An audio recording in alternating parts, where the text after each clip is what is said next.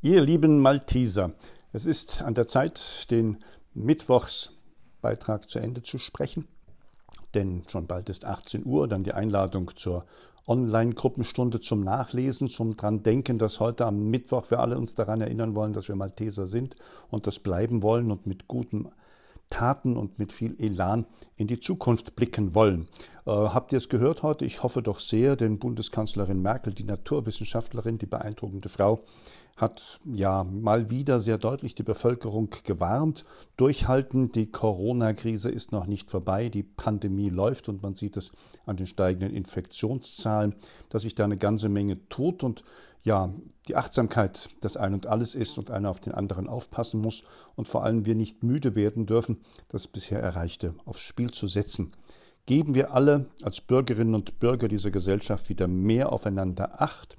Die Pastorentochter, die evangelische Pastorentochter, hat diese gute Predigt gehalten und ich gebe sie wirklich gerne weiter damit das Ganze weitergeht. Es wird bald besser werden.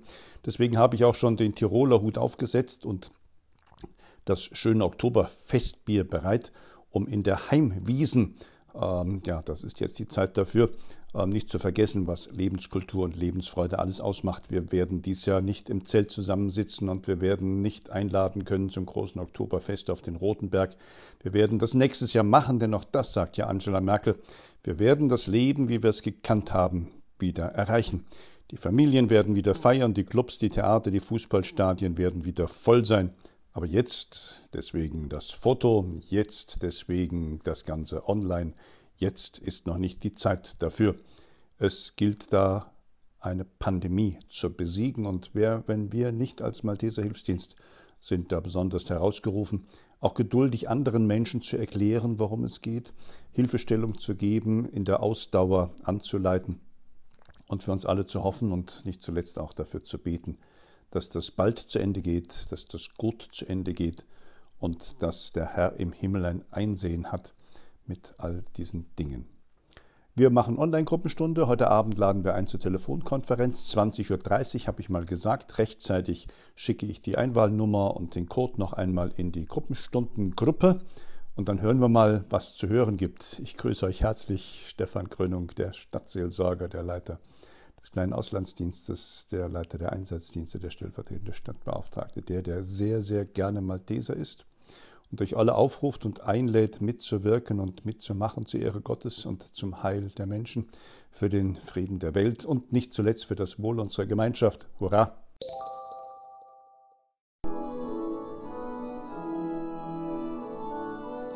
Ja, zu hören, zu hören ist jetzt von Band die Denkmalorgel auf dem Rotenberg in der St. Josefskirche, denn am vergangenen Sonntag, direkt im Anschluss an den Gottesdienst in der Kirche, haben uns Marius Beckmann und sein Kollege der Moritz Unger ein Benefizkonzert geschenkt, Konzert im Rahmen der Wanderausstellung über verfolgte Christen weltweit und haben doch ein, ein gutes Dutzend von Zuhörern zusammengerufen, die mit dieser Dreiviertelstunde viel Gutes hören konnten. Das ist schon eindrucksvoll, wenn vier Hände und dann die vier Füße auf unserer Orgel unterwegs sind und Musik machen.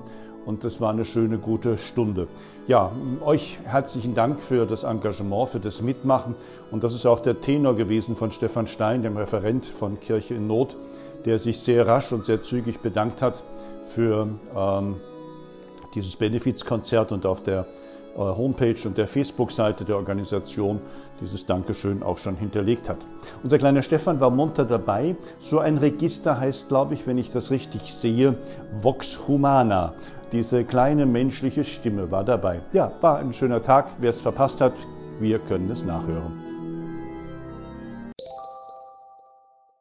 Für die Malteser werben sich tummeln in sozialen Medien als Botschafter, so wie wir das 2019 begonnen haben, für uns unterwegs sein und einfach an die Malteser-Idee erinnern. Das ist Aufgabe, äh, die wir in diesem Projekt zusammengesetzt haben. Und ich habe einfach mal gecheckt, ob das alles noch so passt. Wir Malteser in Kassel sind dankbar für Unterstützung, für Werbung, für Verbreitung der Idee, Menschen zu dienen und Gott die Ehre zu geben. Das vor dem Hinblick, dass wohl jetzt Ende September, Anfang Oktober die Malteser eine neue Ehrenamtskampagne starten unter dem Hashtag, ähm, oh, habe ich schon wieder vergessen, ist nicht so werbewirksam. Fass dir ein Herz, doch das war's, fass dir ein Herz. und mach da mit und sei dabei mit aller Zuverlässigkeit, die dazugehört. Ich habe dann nochmal so durch und quer gelesen und vielleicht habt ihr deswegen Lust, auch nochmal schnell mit Smartphone oder auf dem Laptop oder sonst wie nochmal zu gucken, ob es so passt. Unsere Facebook-Seite Malteser Kassel hat 710, die uns nachfolgen und mehr als 740 Abonnenten. Das ist irgendwie wunderbar. Auf Twitter sind 198 unterwegs, äh, die den Auslandsdienst mitverfolgen, die Nachrichtenseite auf Malteser Konvoi. Mehr als 380 Followers haben wir äh, auf Malteser Kassel auf Twitter. Und ich weiß nicht, diese Orchideenseite Pinterest mit den vielen Bildern und die so manche Leute lieben, weil sie da hin und her wischen können, in den Traumwelten unterwegs sein dürfen. Da sind wir zu finden unter Glauben und Helfen. Die Insta-Geschichte. Wir haben keinen eigenen Insta-Kanal, weil ich so denke, dass alle, die von uns überzeugt sind und viele Bilder selber machen, ihre eigenen Kanäle haben.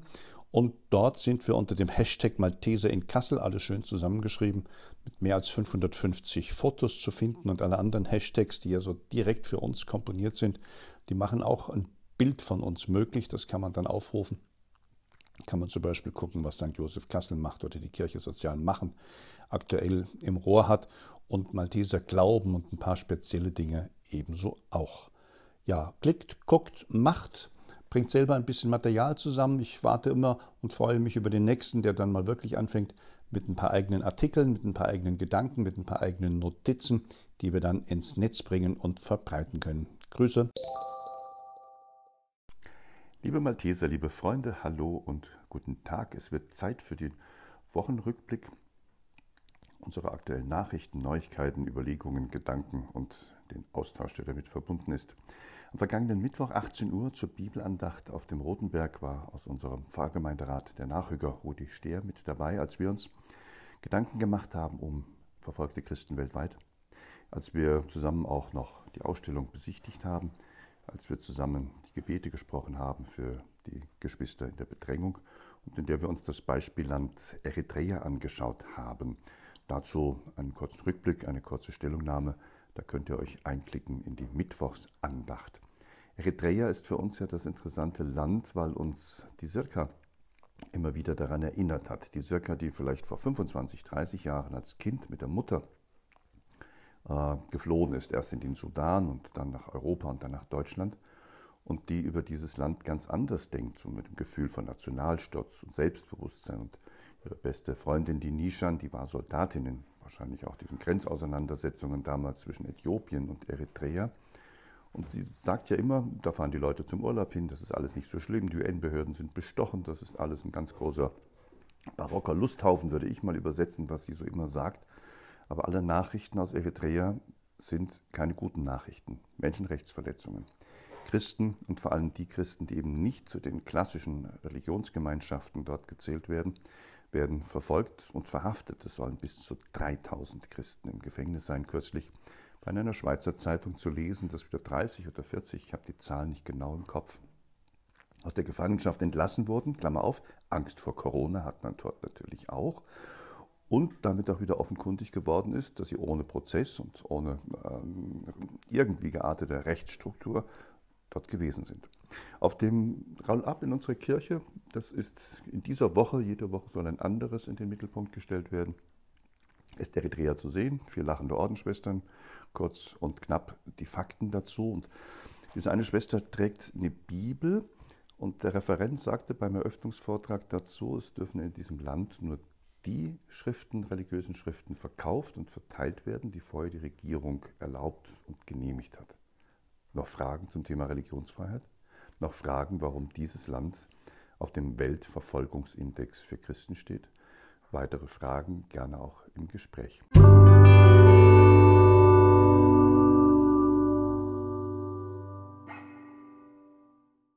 Verfolgte Christen weltweit. Liebe Zuhörerinnen und Zuhörer, die Wanderausstellung, die das Hilfswerk Kirche in Not in Deutschland zusammengestellt hat, um auf das Schicksal der verfolgten Geschwister im Glauben auf der ganzen Welt aufmerksam zu machen, ist hier in St. Josef angekommen. Stefan Grönung ist mein Name. Ich darf hier Hilfspfarrer sein in der Pfarrei St. Elisabeth und Sozialpfarrer auf dem Rotenberg und bin nicht zuletzt auch als Leiter des Auslandsdienstes bei den Maltesern an diesem Thema sehr interessiert. Es freut mich sehr, dass wir heute diese Ausstellung eröffnen können Und es freut mich sehr, dass die Menschen sich auch interessieren. Einer, der sich interessiert oder interessieren muss, ist mein Malteser Kamerad Michael Krauskopf. Er hat heute Urlaub und das hat er zu früh verraten. Deswegen habe ich ihn eingeladen und gesagt, Michael, magst du kommen? Wir wollen die Ausstellung heute aufbauen und heute Abend braucht es einen Hygienehelfer. Und der Vortrag heute, den Stefan Stein, der diese Ausstellung verantwortet, heute hält, er wird uns nochmal deutlich klar machen, worum es geht bei den verfolgten Christen weltweit. Der Michael steht jetzt hier bei mir. Vielen, vielen Dank für dein Engagement jetzt schon über den ganzen Nachmittag und das ist ja noch nicht zu Ende, es geht ja weiter. Das Thema verfolgte Christen. Was hatte das bislang mit dir zu tun? Was interessiert dich daran? Ja, erstmal äh, vielen Dank und äh, ja, es ist mein erster Urlaubstag, ähm, den ich auch sinnvoll nutze, denke ich mal. Das Thema verfolgte Christen interessiert ja wohl jeden, der ähm, Christ ist, beziehungsweise auch in dieser Gesellschaft lebt, was in anderen Ländern auch so los ist. Besonders interessant finde ich die verschiedenen Roll-ups, die hier aufgestellt sind, mit verschiedenen Länderinhalten. Also was ist los in Pakistan, was ist los in Syrien diese ganzen Dinge finde ich schon mal sehr interessant und ich bin ganz gespannt, was den Abend noch auf mich zukommt an Informationen. Wir haben, Michael, die Kirche vollgestellt. Also allein 15 ausgewählte Länder und Informationen darüber stehen jetzt hier in der Josefskirche, der altehrwürdigen Josefskirche. Und es gibt ja noch viel, viel mehr Länder. Die Gesamtzahl, das Gesamtthema, das verwundert mich auch immer wieder. Da sind Geschwister im Glauben, ja, so sagen wir das die in Not und Verfolgung leben müssen, deren Alltag davon gekennzeichnet ist, dass sie nicht Religionsfreiheit ausleben dürfen, deren Alltag gekennzeichnet ist, dass sie eventuell die ein oder andere Beeinträchtigung erleben, deren Alltag vielleicht auch durch Verfolgung gekennzeichnet ist oder Schlimmeres. Geschwister im Glauben. Wir wissen natürlich auch, dass mehr Menschen in Not sind, aber diesen Fokus mal auf unsere Geschwister im Glauben zu werfen, das ist, glaube ich, mal gut wohltuend und das sind wir diesen Geschwistern im Glauben doch schuldig.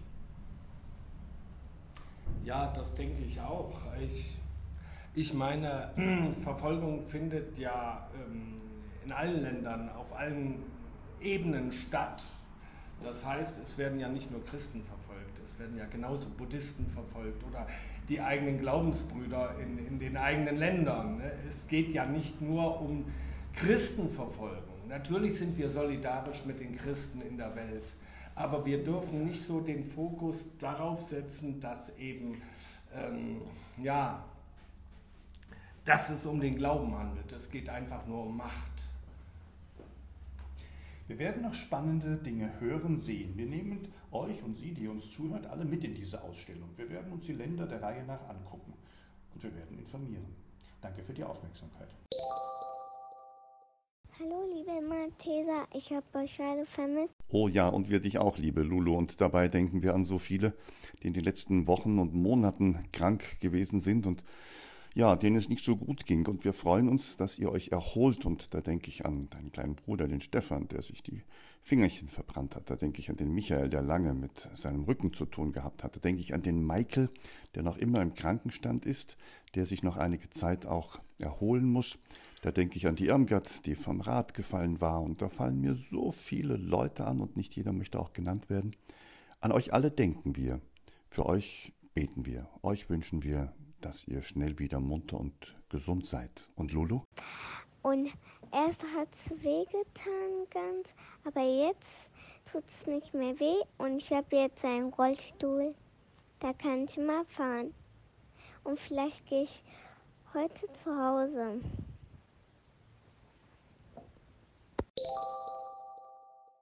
Erklingen wird sie wieder am kommenden Sonntag, liebe Malteser Freunde, liebe Zuhörerinnen und Zuhörer. Unsere Denkmalorgel, erinnert euch, da war nach dem Einbruch und dem Vandalismus in unserer Kirche ja auch Folgendes passiert. Der Einbrecher hatte die Tür zur Empore eingetreten, er war oben in den Maschinenraum der Orgel eingedrungen und er hat im, ähm, im äh, Schwellwerk, in dieser Windkammer, in diesem Raum, wo die allerkleinsten Pfeifchen auch noch stehen, einen Spaziergang versucht. 20 Pfeifen sind dabei zerstört und kaputt gemacht worden und durch einen glücklichen Zufall hat es mein Bruder beim sonntäglichen Orgelspiel bemerkt, dass da irgendwas nicht richtig ist und es konnte noch der Versicherung gemeldet werden. Der Schaden ist inzwischen behoben. Die Orgelbaufirma die die mustergültige Denkmalsanierung absolviert hat 2017, hat den Schaden wieder richten können, weil, kommt alle, hört euch das an, unser Malteser Kamerad Marius Beckmann mit dem Freund zusammen am kommenden Sonntag auf dem Rotenberg ist, in der Josefskirche die Feitorgel spielen wird zum Gottesdienst und um 12 Uhr zu einem Benefizkonzert einlädt. Das alles im Rahmen dieser Wanderausstellung Verfolgte Christen des Hilfswerks Kirche in Nord. Willkommen auf dem Berg und macht bitte auch Werbung dafür. Sonntag, 27. September 2020, das Jahr, das die weltweite Pandemie tragen und ertragen muss. Es ist der Tag, an dem der Papst seit, ja, weiß ich nicht, Anfang 1912, 13, 14 war es, glaube ich, zum Welttag der Migranten gemacht hat. Erinnerung daran, dass viele Leute auf der Flucht sind, dass viele Menschen vertrieben werden, dass Heimat ein kostbares Gut ist, das nicht jedem geschenkt wird. Und in diesem Zusammenhang war die Kirchenzeitung auf uns zugekommen und wir konnten die ISAF gewinnen, in einem Kurzinterview mit dem Herrn Stör, dem Redakteur der Kirchenzeitung, zu schildern, was dieser Tag für sie bedeutet, was es bedeutet, in diesen Tagen die Bilder von Lesbos zu sehen, was es für sie bedeutet, in einem Land, dessen Sprache sie anfangs nicht gesprochen hat, anzukommen und wie sie ihren Weg geht und dass wir bei den Maltesern helfen konnten, das ist Teil dieses Interviews. In den WhatsApp-Gruppen, sozialen Medien war es schon zu lesen. Ich lege noch ein paar kopierte Zettel aus. Ja, Isaf, herzlichen Glückwunsch zu diesem guten, gelungenen Interview und dem Herrn Stör Dank, dieses Thema aufgegriffen zu haben. Denn es betrifft ganz, ganz viele Menschen. Und wir haben einen Integrationsdienst bei den Maltesern. Und die Flüchtlingshilfe ist uns schon aus der Geschichte heraus sowas von wichtig, dass es mich sehr freut, dass es immer wieder engagierte Helferinnen und Helfer bei uns gibt, die genau hier mitmachen, die hier tätig sind, die nicht nur irgendwann, wenn die große Welle vorbei ist, einen Flüchtlingsorden kriegen und dann sagen, das war's, sondern die sagen, hier harte Integrationsarbeit, Sprachtrainings, mitwirken, helfen, Botengänge mit anbieten und äh, ganzen Amtsgeschäfte mitverwalten. Das ist großartig. Danke dafür, danke für dieses Interview und am kommenden Sonntag unser Gebet für die Migranten auf dieser Welt. Stimmt ja, das kann man in diesem Format ja auch schnell machen. Ich lese euch aus der Kirchenzeitung, dem aktuellen Bonifatiusboten, die Rubrik Moment mal vor. Überschrift, die der Journalist gewählt hat. Ohne Westen passen mehr Leute ins Boot. Da ist mir schon der Atem gestockt, weil ich ja mit Malteser Kollegen im Auftrag unseres damaligen Präsidenten Rettungswagen auf Lesbos, auf die Insel gebracht habe, diese Berge von Schwimmwesten gesehen habe, die die Leute hätten retten sollen und die so billig und preiswert waren, dass sie niemanden gerettet hätten. Ich diese Küsten gesehen habe, diese Lager gesehen habe. Wir waren damals vor dem Draht, vor dem großen Drahtverhau von Moria. Und ich war sofort wieder drin in diesem Leid, in diesem Schicksal und dachte, warum das heute immer noch? Und dann dieses Interview von Isaf. Ja, das heißt dort,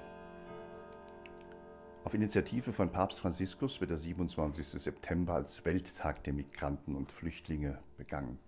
Eine von ihnen ist Isaf, 20 Jahre alt.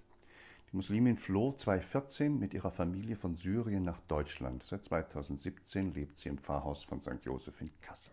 Der Journalist fragt, wenn Sie in diesen Tagen die Bilder von der Insel Lesbos sehen, woran denken Sie? Isaf, ich denke an die eigene Flucht vor fünf Jahren mit meiner Mutter und meinen vier jüngeren Geschwistern. Mein Vater war damals in Schweden. Auch wir sind von der Türkei in einem Boot auf eine griechische Insel übergesetzt. Wir hatten uns vorher Schwimmwesten gekauft. Sie wurden uns aber von Männern abgenommen. Ohne Schwimmwesten passen mehr Leute ins Boot, wurde uns gesagt. Wir hatten viel Angst, weil wir nicht schwimmen konnten. Weshalb flohen sie aus Syrien? Nach Bombenangriffen auf meine Heimatstadt flohen wir in die Stadt meiner Großeltern. Als auch dort Bomben uns bedrohten, entschieden meine Eltern zu fliehen. Meine Mutter fuhr mit uns Kindern mit dem Bus zunächst in das Nachbarland Libanon. Von dort ging es mit dem Schiff in die Türkei. Wir hatten jeweils nur einen Rucksack dabei. Wann hatten Sie das erste Mal auf der langen Reise das Gefühl, jetzt sind wir in Sicherheit? Das war in Österreich. Das Rote Kreuz brachte uns in eine Halle unter. Dort waren wir vor allem Familien mit Kindern und älteren Menschen. Wir erhielten Kleider und Essen und wir wurden einen Tag lang in Ruhe gelassen. Ihre Familie lebt inzwischen im Pfarrhaus von St. Joseph. Wie haben Sie Anschluss gefunden? Ich mache seitdem bei den Maltesern mit. Das hat mir auch geholfen, Deutsch zu lernen. Apropos Deutsch, wie war das mit der Schule? Ich bin in Kassel gleich in die neunte Klasse gegangen. Ich konnte noch kein Deutsch. Das war schlimm. Inzwischen habe ich die mittlere Reife und mache eine Ausbildung zur pharmazeutisch-technischen Assistentin. Gibt es Wünsche für die Zukunft? Vielleicht. Wenn es geht, studieren, Medizin. Ich war in einer Berufsschule für Pflegeberufe und habe ein Praktikum in einer Arztpraxis gemacht. Hans-Joachim Stör führte das Interview. Dankeschön. Liebe Malteser Auslandsfreunde, liebe Zuhörerinnen und Zuhörer, mal wieder einen Blick auf die Möglichkeiten, die wir suchen und eruieren, um im Libanon tätig zu sein. Das war am 4. August, das ist ja nun wirklich eine Weile her. Diese schreckliche Explosion, die Stadt und Umgebung sehr verwüstet hat und sehr viel Not und Leid hinterlassen hat. Wir hatten dann den Kontakt zu dem jungen Arzt, der im Fuldaer Raum tätig ist, aus dem Libanon stammt und drei Wochen seines Urlaubs und seiner Freizeit eingesetzt hat, um im Libanon vor Ort zu sein, dort zu helfen. Und in seinem Dorf, davon hat er heute berichtet, ähm, eine ja, Kommission zu installieren, eine Corona-Hilfe anzufangen, in einem Ort, wo ganz viele Menschen überhaupt nicht davon überzeugt sind, dass es A Corona gibt und B, das auch noch gefährlich ist er natürlich sich vor allem äh, sorgt um seinen 75-jährigen Vater, der ja wie selbstverständlich, ob er es nun glaubt oder nicht, zur Risikogruppe gehört. Es gab Ausbrüche in diesem Dorf und es gab Infektionen. Und er hat sehr eindrucksvoll geschildert, dass er dann angefangen hat, natürlich erstmal Quarantänen einzuführen. Er sehr schnell dann für diese wenigen Tage, die er da war, auch der Leiter dieser Hilfekommission geworden ist und durch Schulung und Aufklärung hat helfen können, dass die Menschen in der Quarantäne versorgt werden, dass das Dorf so weit wie möglich äh, abgeschlossen wird, dass die Leute einen Lockdown aushalten und vor allem auch lernen und dass mit Fiebermessungen und ähnlichen Maßnahmen dort eine Struktur reinkommt, die ja dann letztlich Leben rettet. Von den Zuständen in der Stadt hat er berichtet. Da war ich nämlich eben auf einer längeren Sitzung beim Caritasverband in Fulda, der als äh, Organisation mit eben den bekannten Verdächtigen, Werner Althaus, der Jutta und der Monika, ähm, sich ja auch mit uns zusammentun und wir einfach gucken, was da möglich ist. Der erzählt von den großen Sorgen, die die Leute haben, wenn ihre Häuser und Wohnungen zerstört sind, wenn da kein Fenster und keine Tür ist, dass man sie nicht verlassen kann, weil man Angst vor Einbrechern und Dieben hat, die auch noch das Letzte nehmen, was geblieben ist dass die gesamtpolitische Lage eine katastrophale ist und sich nicht bessern wird, dass die Korruption unerkläglich hoch ist. Und die Frage ist, wo, wie anfangen. Wo, wie anfangen. Ja, wir haben angefangen, indem wir gesagt haben, ja, wir wollen Menschen im Libanon helfen. Wir haben gesagt, wir, die wir hier jetzt das gehört und gesehen haben und uns ein bisschen auch schon vorab informiert haben. Wir nehmen Kontakt mit unseren Organisationen an. Wir sichten und sortieren, was an Hilfsangeboten gibt. Und wir sind offen für eben diese Lücken und Nischen, die es immer und überall gibt, dass irgendjemand wieder vergessen worden ist. Und wenn der Arzt in seinem Dorf ein Projekt findet und wenn der Arzt, der einen guten Eindruck macht, im Libanon noch irgendeine Häuserzeile weiß, wo auch vergessen worden ist, dass da geholfen wird, wollen wir anfangen und da tätig sein. Libanon Hilfe, der kleine Auslandsdienst der Malteser in Kassel ist dabei. Dieser Sachstand, diese Information ist für euch auch die herzliche Einladung, gedanklich dran zu bleiben, mitzudenken, zu überlegen, vielleicht auch Fragen zu formulieren. Was müssen wir vom Libanon wissen? Und wer hat vielleicht auch schon Kontakte zu anderen Organisationen und Möglichkeiten? Und dann schauen wir mal. Schauen wir mal. Seid gegrüßt, Stefan, der Leiter des kleinen Auslandsdienstes.